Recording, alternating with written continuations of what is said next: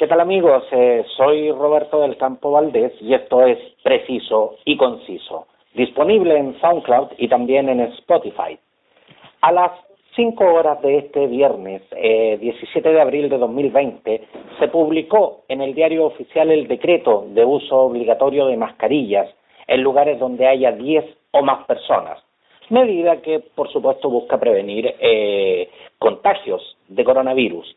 Para entender eh, los alcances de esta medida, estoy al teléfono con Paulina Muñoz, enfermera, oncóloga de la USACH.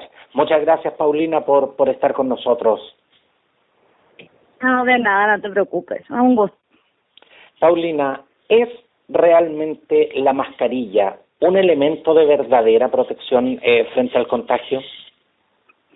El tema con las mascarillas es que disminuye el contagio cuando la gente está eh, o asintomática o en caso de que esté con síntomas y esté tosiendo, entonces disminuye un poco la probabilidad de que el virus se expanda a otras superficies.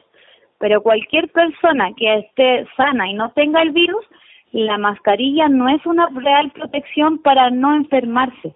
Lo más importante para que eso no ocurra es la distancia social, que según lo último estudio debería ser mínimo un metro y medio, y el tema del lavado de manos y no tocarse la cara. Junto con la mascarilla, por si es que uno anda sintomático, así disminuye la carga a las superficies para el resto de la gente que no esté infectada. Paulina, y hemos visto también que eh, eh, el personal de salud y, ahora hemos visto también que, la gente en la calle incluso está complementando el uso de la mascarilla con estos eh, protectores eh, o, los denominados escudos faciales. ¿Esta también es una medida que, que, nos ayuda a prevenir el contagio? Bueno, lo que hay que tener presente en este momento con respecto al COVID es que todas las cosas han ido como evolucionando y cambiando porque no tenemos toda la información. En este momento, lo que deberían ocupar este tipo de mascarillas son aquellos enfermeros o, gente de salud que trabaja con personas con las cuales se hacen eh, ciertos procedimientos invasivos, donde se puede liberar aerosoles. Por lo general, en esta, hasta este momento no está comprobado que sirva como contra el virus en una situación normal de la vida cotidiana. Lo que sí yo eh, considero, por ejemplo, que puede servir para que la gente recuerde no tocarse la cara, por ejemplo porque ya tienes la barrera constante. Y otra cosa importante es que si se va a hacer una, un protector facial sea de plástico completo, porque a veces vienen con plumavit o goma eva y uno una vez cuando llega a la casa debe desinfectarla completa, tener un área sucia donde dejarla cuando uno llega, limpiarla completa y después dejarla limpia para la próxima vez que la va a utilizar. Pero si tú tienes como una parte que tenga plumavit o goma eva, el virus se mantiene en ese sector. Entonces, idealmente, si uno lo va a ocupar, debería ser completamente de plástico.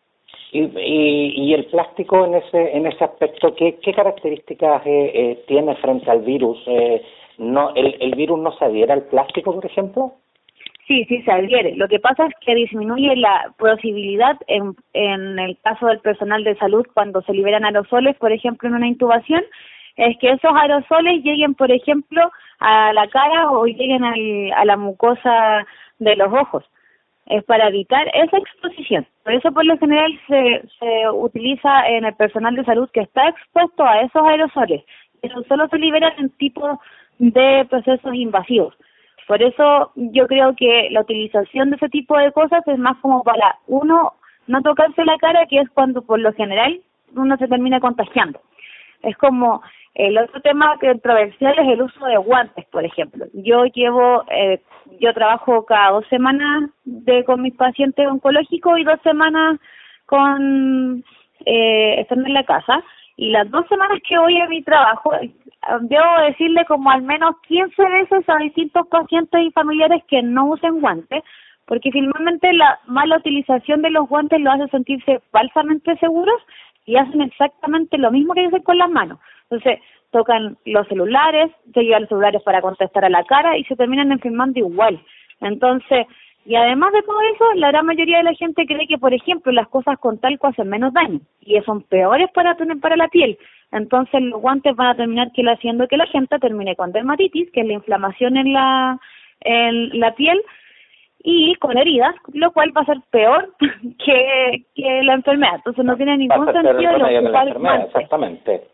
Claro, entonces la idea es como no ocupar guantes, sino que tener la precaución de lavarse las manos cada vez que uno toca algo que podría estar infectado, ocupar alcohol gel, tomando la precaución de que el alcohol gel solo sirve si uno lo ocupa tres veces seguidas. A la cuarta vez uno debe sí o sí lavarse las manos y después puedes volver a ocupar tres veces más el alcohol gel, porque hay gente que lo tiene y lo ocupa eh, durante todo el día sin un lavado de manos y ya pierde la eficacia. Lo otra cosa que también están haciendo que es erróneo es ocupar guantes y entre los guantes ponerles alcohol gel. El alcohol gel solo está probado en las manos y ahí tiene la eficacia para matar los virus y las bacterias. No está probado que en los guantes sirva. Entonces lo mejor es el lavado de manos y por último, una paciente me dio muy buen tip que es con andar con toallitas de estas desechables. Entonces uno toca las manillas y la elimina. Y ahí no te vas a tener ningún tipo de contacto con, con superficies que puedan estar contaminadas. Paulina, pero esta esta nueva esta nueva medida que, que ha tomado el gobierno para, para prevenir los contagios del, del coronavirus, que es que es una medida contundente, que es una medida que incluso eh, de no ser cumplida uno se expone a multas bastante grandes. A su juicio, es una medida acertada, eh, es una medida exagerada. A su juicio, ¿cuál cuál, que, eh, cuál cuál es el, cuál es la característica de esta medida? Por lo menos a mi juicio como personal de salud, yo creo que es una medida que eh, no va a lo que debe acatar como para no que la gente no se enferme. Yo creo que es una medida que puede servir tomando en cuenta que el gobierno hasta el día de hoy ha tomado todas las medidas de forma retrasada. Entonces, como la curva está no aplanándose, sino que cada vez estamos peor y vamos a llegar al, a la campaña de invierno con una posibilidad de aumento y de colapso del sistema mucho mayor que lo normal. Por último, podemos disminuir que un porcentaje de la población que es asintomática eh, vaya esparciendo el virus como de forma tan masiva. Disminuye un poco la, la, la, la posibilidad de infectar a otros.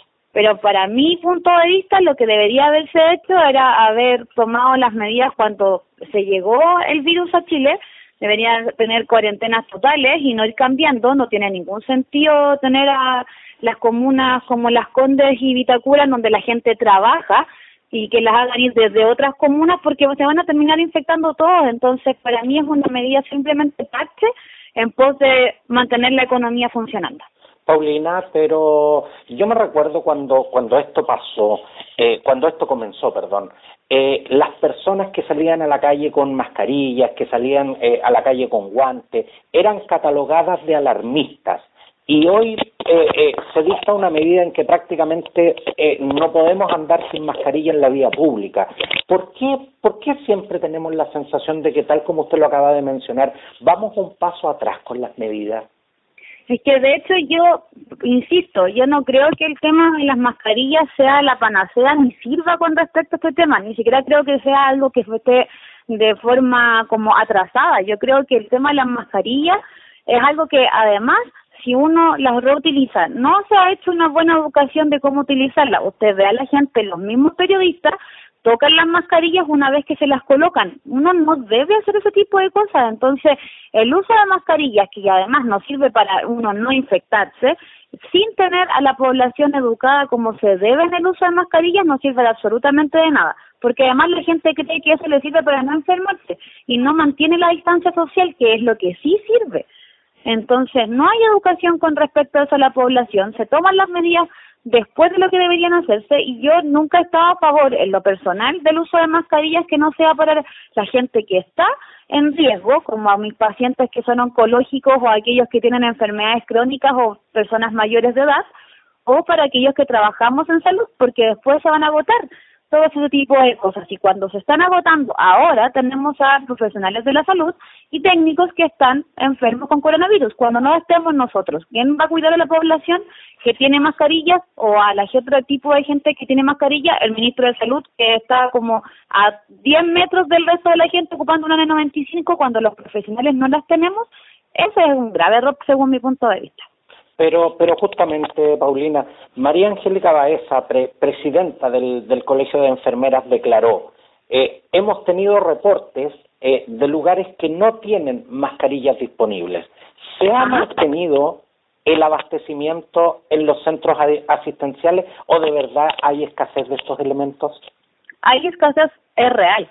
Hay escasez y además eh, nos están obligando cuando no existen eh, todos los estudios, porque los estudios se han hecho en condiciones normales, a reutilización de mascarillas N95. Se está comprobando de qué tipo podemos volver a esterilizar sin saber 100% si en verdad después de esa esterilización filtra el, el, el virus del coronavirus COP2. Y además de eso, por lo general las mascarillas quirúrgicas sirven de dos por lo general son tres, 30 minutos a dos horas, a menos que se humedezcan antes. En algunos lugares las están obligando a ocupar cuatro horas, entonces en algún momento ya no hay protección. Entonces sí, efectivamente hay racionalización de, de, estos, de estos elementos de protección personal y algunos eh, específicamente también ni siquiera los tienen. Entonces ya no los tenemos y además se le obliga a la población cuando no hay stock a ocuparlos, entonces como que en realidad no no estamos protegidos como, como profesionales de salud para este tipo de cosas. En este momento no, no estamos. Pero, pero eh, hemos hemos visto de todo en, en, en materia de mascarilla. ¿Qué, ¿Qué características tiene tiene que tener una buena mascarilla? Y también se habla mucho y, y, y hemos visto también en el comercio eh, que se están vendiendo mascarillas reutilizables. ¿Una mascarilla se debe reutilizar en este caso? El tema con, el, con el tema de la reutilizable es que no hay mascarilla, entonces tenemos que buscar la forma de poder tener mascarillas para cada uno de nosotros y no ponernos, ¿no Paulina, mi, mi pregunta es clara. ¿Se debe reutilizar una mascarilla? Yo creo que se pueden reutilizar cierto tipo de mascarillas y hay ciertas telas que sirven más que otras que no que no sirven. Por ejemplo, hay las que sirven? Las telas que son planas como de mezclillas o de camisa tienen menos eh, poros por donde puede pasar el virus. Entonces, ese tipo de tela podría servir cuando uno le hace eh, con doble o triple mm, capa de mascarilla.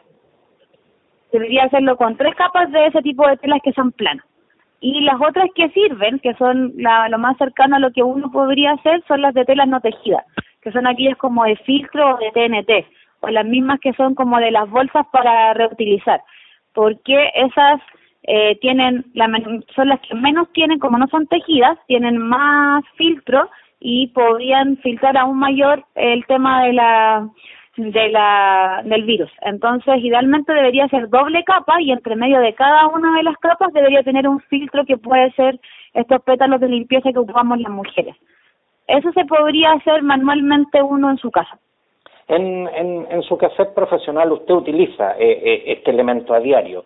¿Cuánto tiempo es efectiva una mascarilla desde que usted se la pone? La mascarilla quirúrgica es efectiva, como mencioné recientemente, de 30 minutos a eh, 2 horas, como máximo. Nosotros la estamos utilizando de 3 a 4 horas, la mascarilla quirúrgica. Y la N95 se está viendo eh, en este momento la reutilización. En algunos sectores se dice que se puede utilizar 12 horas, pero estamos utilizándolo en, en ciertos hospitales públicos, se están reutilizando como para dos más turnos, dejándolas en, en bolsas de papel para que no se humedezcan y cumpliendo otro tipo de cosas, porque como estamos en escasez, tenemos que empezar a ver las mejores formas de, de quedarnos sin esto. Paulina Muñoz, enfermera oncóloga de la USACH, quiero quiero darle las gracias por por este tiempo que nos eh, que, nos ha entregado por esta valiosa información y, y antes eh, eh, antes de que de, de, que de que de que nos dejes hasta en YouTube están apareciendo tutoriales para hacer mascarillas caseras. ¿Esto es una buena opción o de verdad con esto se está dando una falsa sensación de seguridad a la gente? Yo creo que eso está dando una, fal una falsa sensación de seguridad Eh, lo más importante es no salir de casa porque el virus cuando uno lo expele puede incluso mantenerse en el aire, las pequeñas gotitas, las más pequeñas hasta tres horas. Entonces, si la mascarilla no te va a proteger de lo que uno está respirando, te vas a contagiar igual.